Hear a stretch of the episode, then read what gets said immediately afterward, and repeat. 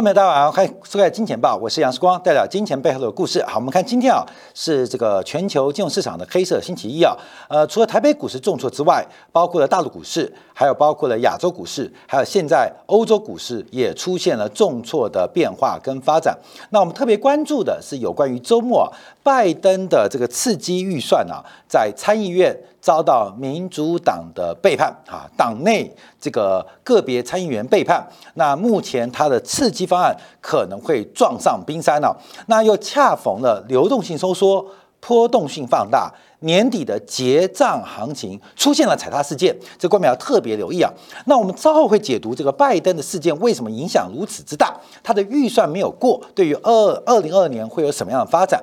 那我们先回到台北股市做观察啊。在周末台湾公投结束之后，我们在礼拜五特别提醒观众做留意，尤其是大力光亮灯涨停，这宣告这个护盘行情即将结束。所以，我们礼拜五看到大力光涨停，就知道事情不太对。我们将要提出更多的一个证明，让大家了解到为什么投资，为什么了解财经，必须要理解政治，尤其是目前呢，在这个大数据啊，在人工智能啊，在万物联网的环境当中，其实各个市场。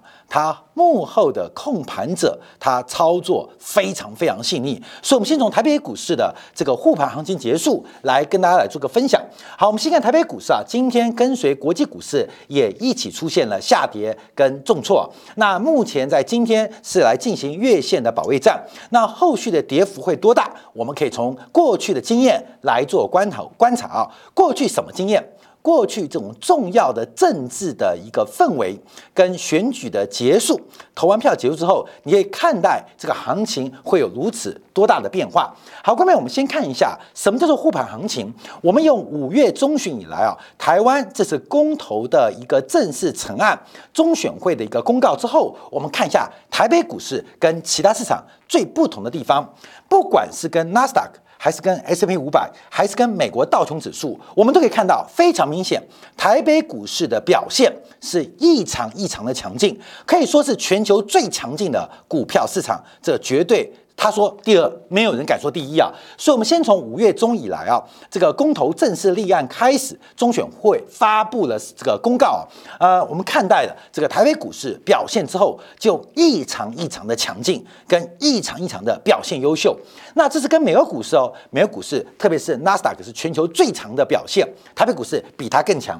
那我们再看跟亚洲股市做表现，在五月中旬之后，包括了韩国股市，包括了香港股市，其实。从股价指数做观察，它都是负报酬，唯独仅有亚洲的台北股市是出现正报酬，而且出现两位数的正报酬。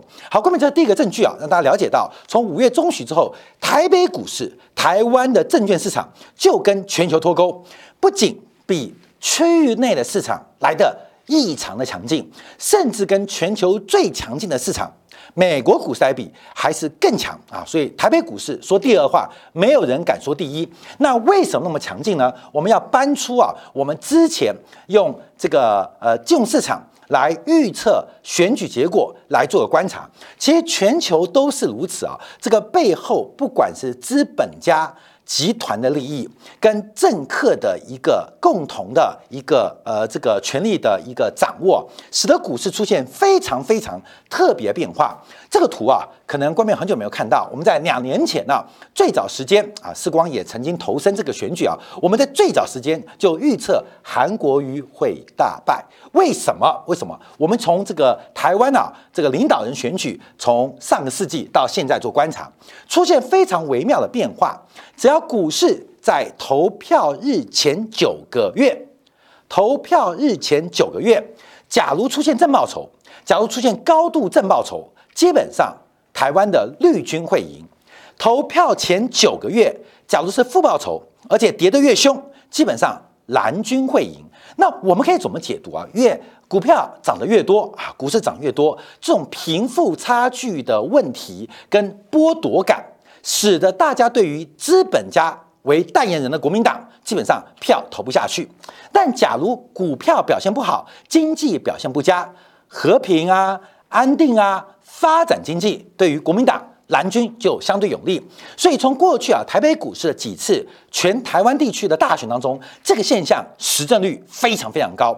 也就是只要股市走多，经济转强，通常啊。这个不是患寡而患不均啊，不是患寡而患不均。所以作为资本家的代言人的国民党啊，虽然我们知道现在绿军可能也是资本家代言人啊，可是传统的印象使得让我们看到这个每一次的选举结果都非常非常明显，可以得到实证。有关于这个股市的变化跟影响，会让大家非常清楚了解到，我们可以从经济市场、从生产工具的掌握，可以决定。顶层的架构，这谁讲的？马克思讲的。所以马克思来分析台股，呃，不要说分析台股，用台北股市作为经济橱窗的一个代表，可以预测到选举的结果。这是选前，这选前，我们看选后。那当然选后就马上会变成一个反向的关系啊，就是我们看到在选举前涨。选后就跌，选举前跌，选后就涨。所以我们要怎么观察啊？我们要看这一次啊，这个公投的一个过程啊。在这一次选举公投之前，为什么台北股市不仅比区域内市场来得更强，甚至比全球最强的美国科技股来得更高？关没有？为了选举嘛。所以在这一次的台湾四大公投当中，明显见到非常多的护盘现象。非常多的护盘迹象，所以假如我们用选前、用选后做观察，那很清楚了解到，在二零二一年底，这是攸关台湾明年或未来最重要的一次选举过程当中，投票过程当中已经出现一个非常重要的结论，而这个结论啊，观众朋友，这个要创造一个氛围，创造不管是恐惧感、亡国感，恐惧是权力最快的通道。要取得权力，贩卖恐惧是最简单的方向。所以这一次啊，这个选举前啊，这个我们看选举前，这个包括我们看到，呃，在公投当中啊，台北股市异常的强劲，想象不知道为什么会那么强。好，那问题选举后呢？按照过去的经验，这个选举的这个投票结果，台北股市会不会像之前一样，可能有两到三成的？跌幅可以期待，这股票要特别做观察跟留意。台北股市会不会有两到三成？按照过去选前、选后的经验来做一个期待啊，期待。所以现在一万八跌两到三成，真的会跌吗？会跌哪边？那观众朋友可以拭目以待。当然，我们在礼拜五大力光亮灯涨停的时刻，我们第一时间就在金钱报节目跟大家分享，要小心护盘行情即将结束。大力光的涨停通常是台北股市在过去一段时间非常实用的反指标，反指标。所以大力光涨停，哎，这涨停是什么涨停？这是打暗号，你知道吗？通知护盘行情。所以不管是内圈的、外围的，哎，打出什么样讯号弹，这要特别做观察。那这个选后会有什么样影响？那要重新回到国际市场，第一个是台北股市跟区域市场的背离，台北股市跟国际科技股的背离。是不是要先做修正？那第二个，那怎么修正？现在的均值，现在的位置又在什么地方？有可能跌到两到三成吗？那可能是台北股市一个非常非常重要财富变化的契机。我们就必须回来讲一下，在这个周末啊，美国发生了一个重要的转折，就是民主党的参议员曼青对于在耶诞前之前针对。拜登的这个 B B B 啊，这个呃，这个 B B B，它不叫 A A，这个 Build 啊 Back Better 啊，这个重建美好家园的一个预算方案，他表达了反对的态度。因为目前美国参议员参议院是五十票对五十票。刚刚好五十对五十，所以一票都不能少。在一票都不能少的时候，随着美国参议院的领袖是美国的副总统啊，这个呃呃来来做最后的判断，在五十对五十话，就由这个主席，也就是美国副总统来进行表决。可是曼青不支持这项预算案，使得整个拜登的刺激方案可能会胎死腹中。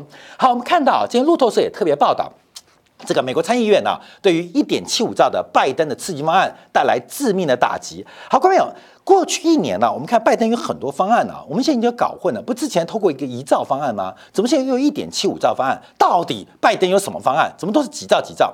我要跟大家报告，其实拜登最早啊，他提出的是四兆四兆美元的刺激方案，四兆美元刺激方案分成两个部分，各位要注意哦，分两个部分。第一部分是基础建设。基建啊，基础建设，基建啊，我们就选基建。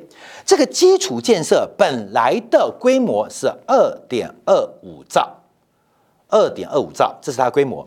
另外一个方案就是基础建设之外，针对家庭还有企业的加税啊，还有补贴，本来估计是三点五兆啊，各位朋友，这是他一开始开的支票。所以拜登的四兆方案，四兆方案本来是有两条路径，一个是基建。那一开始提出的是二点二五兆，另外提出的是家庭与企业，就是这个 B B B 啊，这个 Build Back Back Better 啊，这个重建美好家园方案，本来喊价是三点五兆美元啊，基本上加起来超过四兆，主要是给人家杀价用的了，所以本来估计是四兆，本来估计是四兆。那我们看到上个月底通过的是基建方案，从二点二五兆被砍到多少？砍到剩一兆。被砍到摄影照，这个遗照啊，基本上已在参众两院、参众两院得到了通过，所以就打折、打折再打折，最后用三折价格通过了，就基础建设盖桥啊、盖这个充电桩啊。这个基建方案里面最大预算是充电桩了，所以啊，基本上这个充电桩啊通过之后啊，特斯拉的马斯克还说，我们不需要政府帮我们干充电桩，因为我们自己干就好，所以打点打点打点打到极致啊。所以美国的基建方案。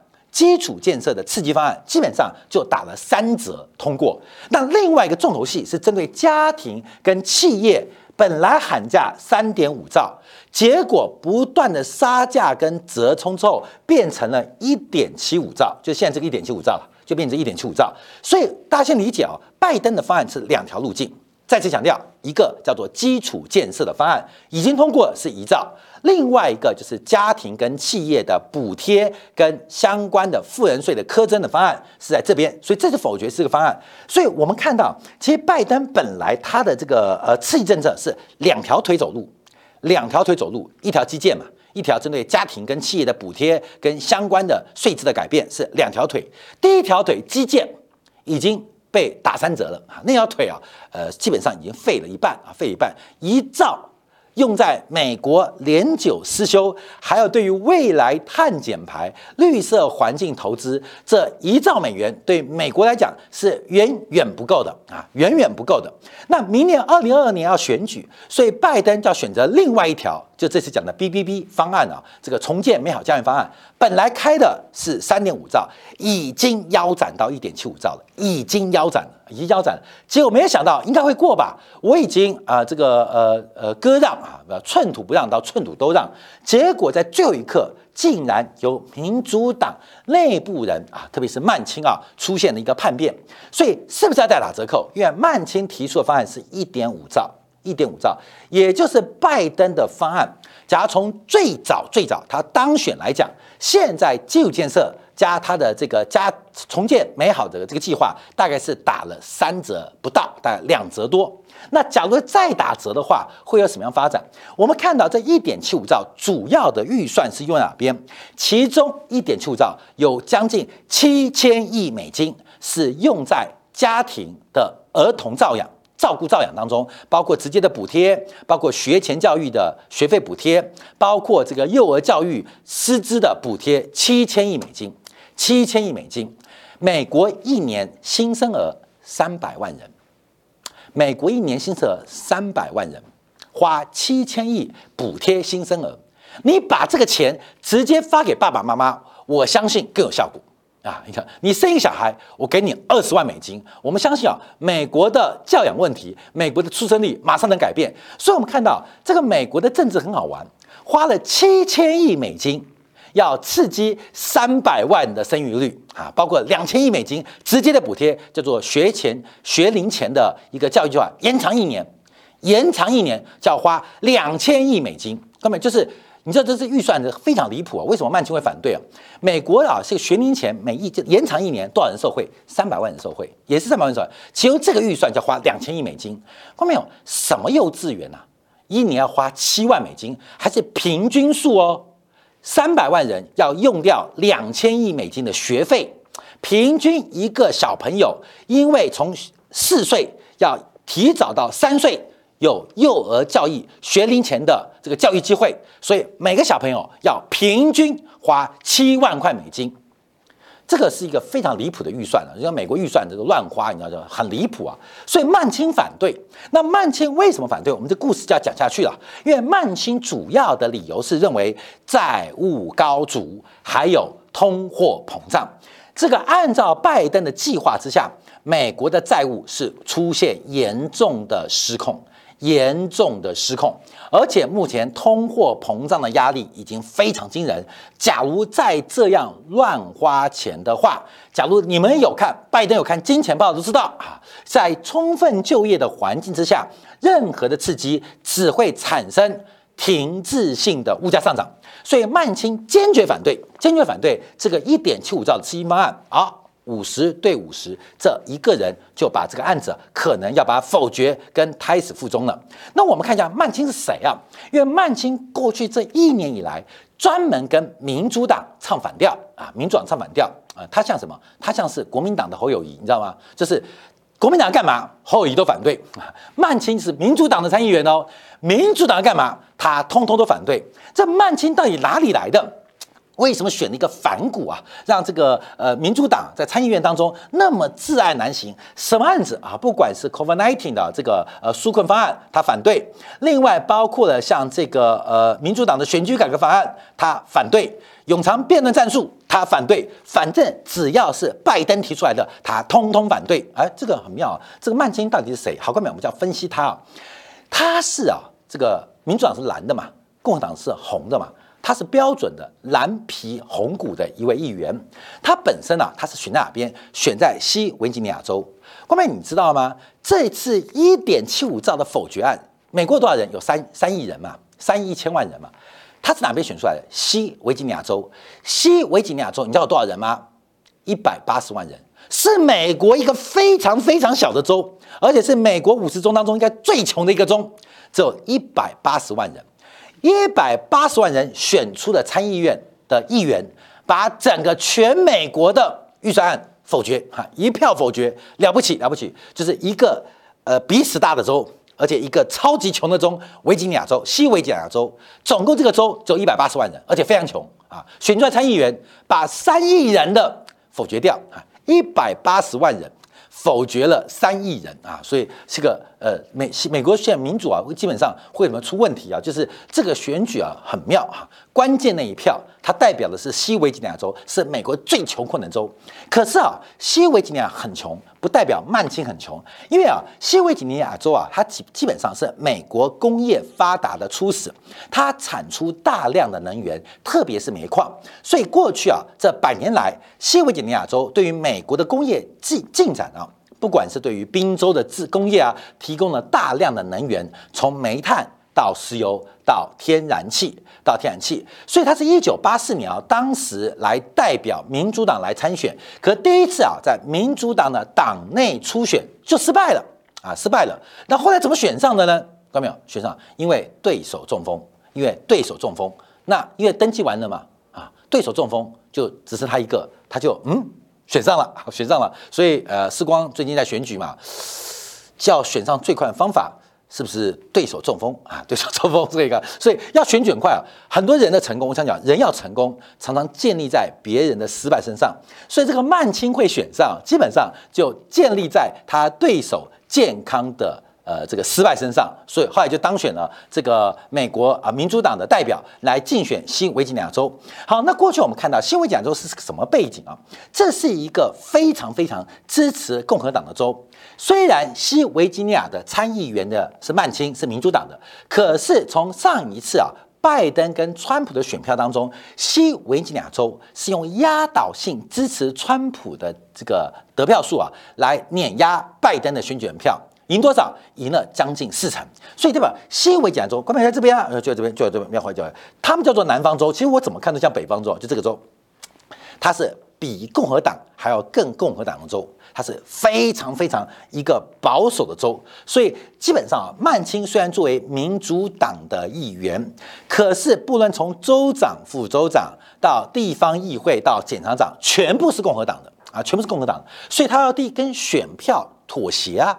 他要跟选票妥协，所以在这一次，他扮演了共和党的刺客，来推翻民主党的一个政见跟政策。是想当然尔，因为他的选票来自于大量共和党的选民，所以不得不为。所以在红区当中选了一个蓝军的参议员，在共和党的票中当中选出一个民主党的参议员，所以怎么办呢？怎么办呢？他在这一次投票当中，为了屈服他的选民，为了计算他连任的选票，他不得不支持共和党，反对民主党。好，各位朋友所以我们看到，为什么我要讲很多政治啊？这个事件现在是引发全球股市大幅震荡了。那引发震荡的，哎。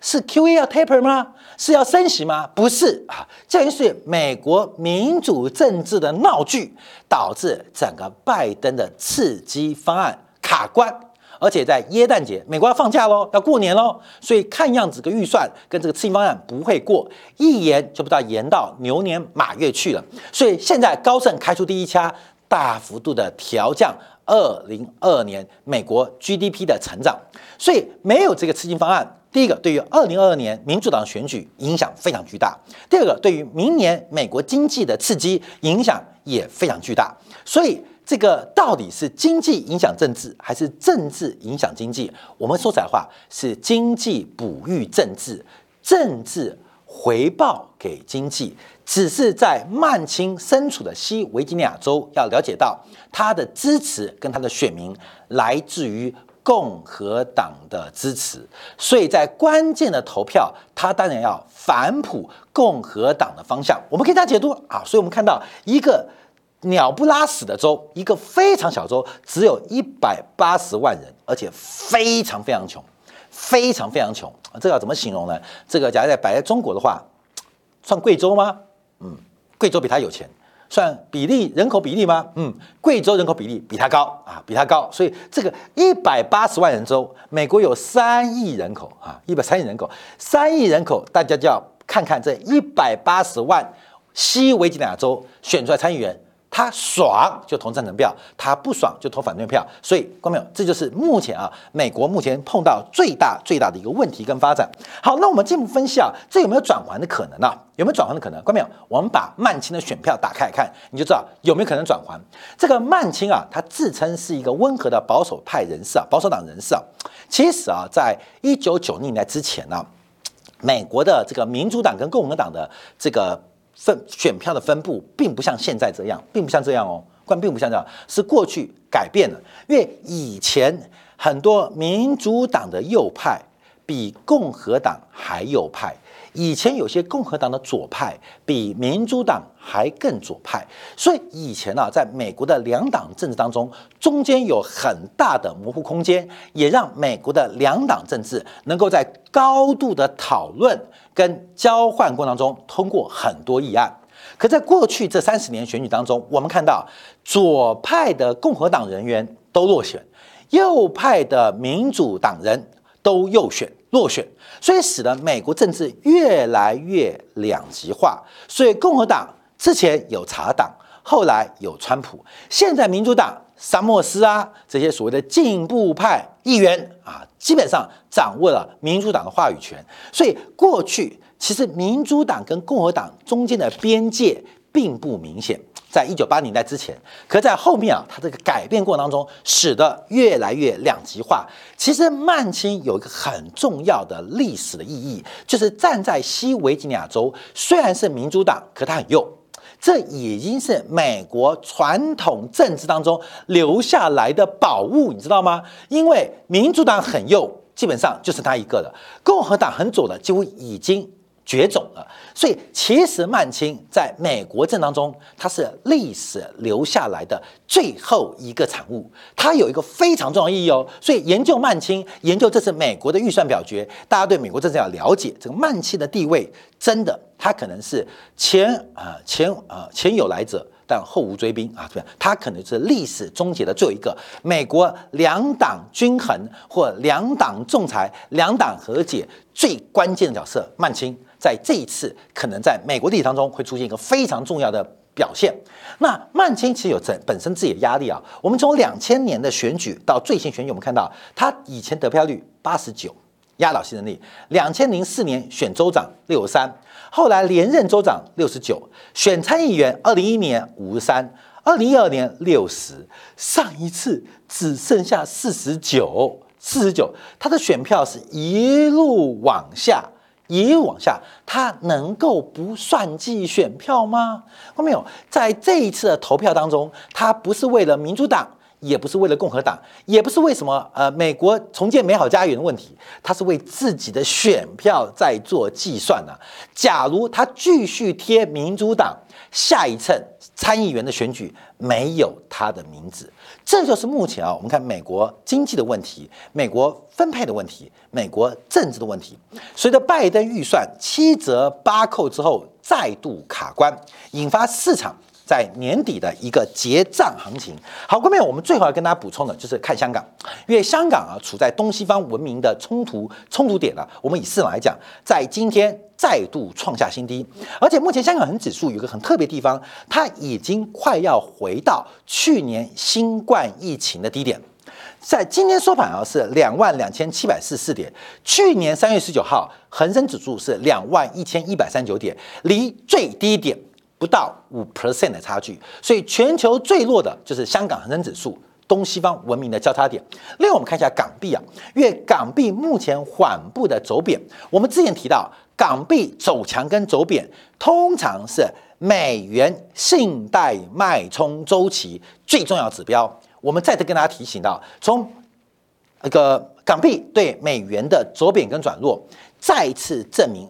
美元的信贷脉冲的扩张周期已经结束，现在是美元信贷紧缩周期的开始。所以，第一个流动性在美元开始紧缩背景之下，全球央行加息的背景当中，流动性越来越少，波动性放大，那结账行情。